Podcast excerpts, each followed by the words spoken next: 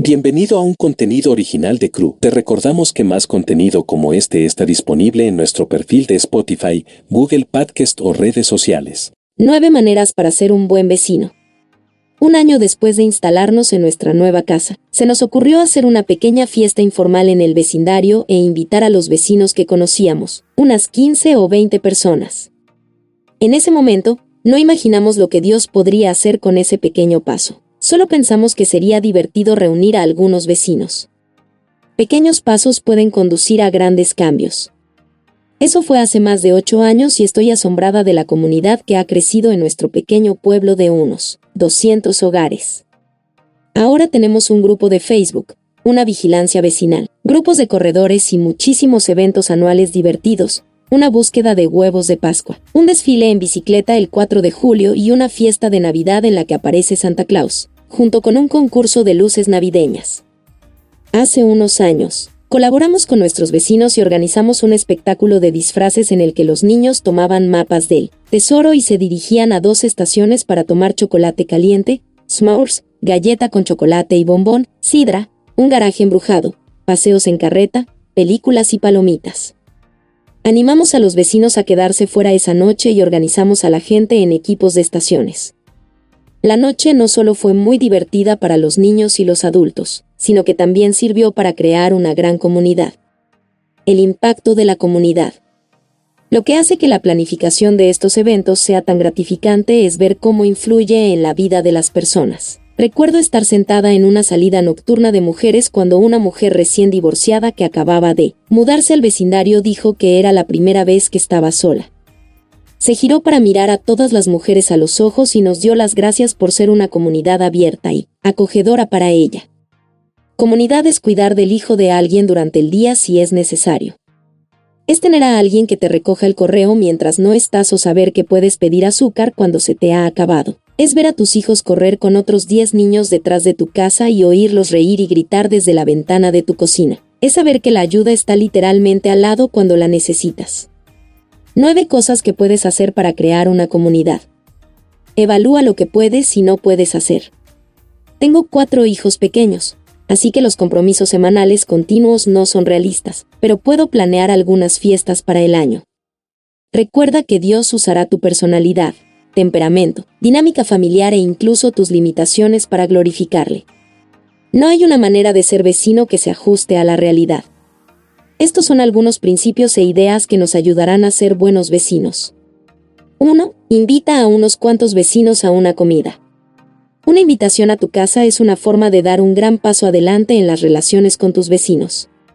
Unos amigos nuestros querían una forma sencilla de hacerlo, así que montaron unas cuantas mesas y sillas plegables e invitaron a las pocas casas cercanas a tomar un helado. 2. Recuerda a las personas y sus nombres. Tengo notas en mi teléfono para las cosas del vecindario, así que cuando me encuentro con alguien en la piscina, tengo una forma rápida de apuntar los nombres. Escucha cuando las personas hablan y recuérdalas, eso demuestra que las ves y las valoras. 3. Da el primer paso. El primer paso implica cierta vulnerabilidad, sobre todo cuando no se tiene ni idea de lo que se está haciendo. Pero, a menudo, las personas esperan que otro tome la iniciativa. 4. Sé generoso. Cuando empezamos, no teníamos presupuesto. Solíamos comprar toda la comida para la búsqueda de huevos de Pascua, así como los huevos y los dulces. Otros vecinos colaboraban y ayudaban a cubrir los gastos y a traer utensilios, manteles y demás. Lo veíamos como una inversión en el vecindario, y realmente ayudó al principio a tomar impulso. 5. Está disponible y di que sí cuando puedas. Intenta estar más al aire libre.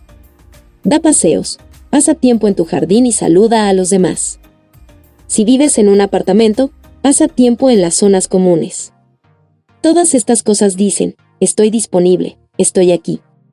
Y cuando tu vecino te pida ayuda, se necesita tiempo y confianza para llegar hasta aquí, di que sí si puedes. 6. Involucra a otros. Esto es algo importante. La gente se sentirá más conectada con el vecindario si se ha involucrado personalmente y ha servido, aunque sea en una pequeña medida. 7. Sé ingenioso. Una noche busqué en Google ayuda económica para una fiesta en un vecindario de la ciudad de Columbia. en 10 minutos, había rellenado unas sencillas preguntas y había solicitado 250 dólares para una máquina de palomitas. Todo eso desde mi celular. Unas semanas más tarde, nos aprobaron. Las empresas locales pueden estar dispuestas a donar cosas gratis como publicidad. 8. Ten motivos profundos, no motivos ocultos.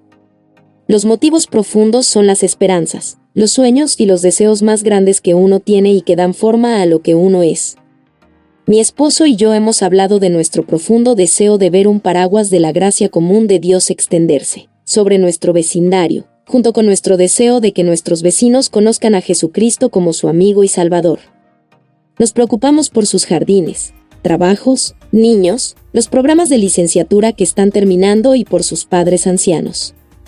Las conversaciones triviales adquieren un nuevo significado cuando valoras las partes ordinarias de la vida de la gente sin sentir que tienes que hacer que la conversación se dirija a cosas de la iglesia. 9. Practica el arte de recibir. En su libro, El arte de ser vecino, los autores Daverangen y Jai Pasak hablan de lo que significa recibir de nuestros vecinos. Si no permitimos que las personas suplan ninguna de nuestras necesidades, limitamos lo que Dios quiere hacer en nuestro vecindario y en nuestra vida. Nuestra tendencia es ponernos en posiciones de poder, en este caso, ser siempre el que da. Cuando el dar es de doble cara, todos tienen un sentido de valor. Recibir requiere humildad. Próximos pasos. Da un primer paso sencillo para empezar a crear comunidad en tu vecindario. Si no conoces a tus vecinos, tómate el tiempo de pararte y presentarte cuando los veas. Si conoces a tus vecinos, ¿qué podrías hacer para relacionarte con ellos? Invítalos a cenar, aunque solo sea pizza. Haz una fogata en el patio trasero e invítalos a que se unan a ti para asar bombones. Si tienes niños pequeños, puedes organizar una actividad infantil. Averigua si existen grupos de vecinos en persona o en línea, como una asociación de vecinos o un grupo de Facebook, en los que puedas empezar a conocer a personas y medir el interés por los eventos del vecindario. Lee más artículos con ideas para llegar a tus vecinos. Equípate para ayudar a las personas en sus viajes espirituales cuando tengas la oportunidad. Lee acerca de cómo los días festivos como acción de gracias y Navidad pueden ser grandes oportunidades para involucrar a tus vecinos. Si vives en una ciudad y quieres construir una comunidad con tus vecinos, CRU puede ser un gran recurso. Averigua si CRU tiene un movimiento en tu ciudad escribiendo a CRU México en Facebook o Instagram.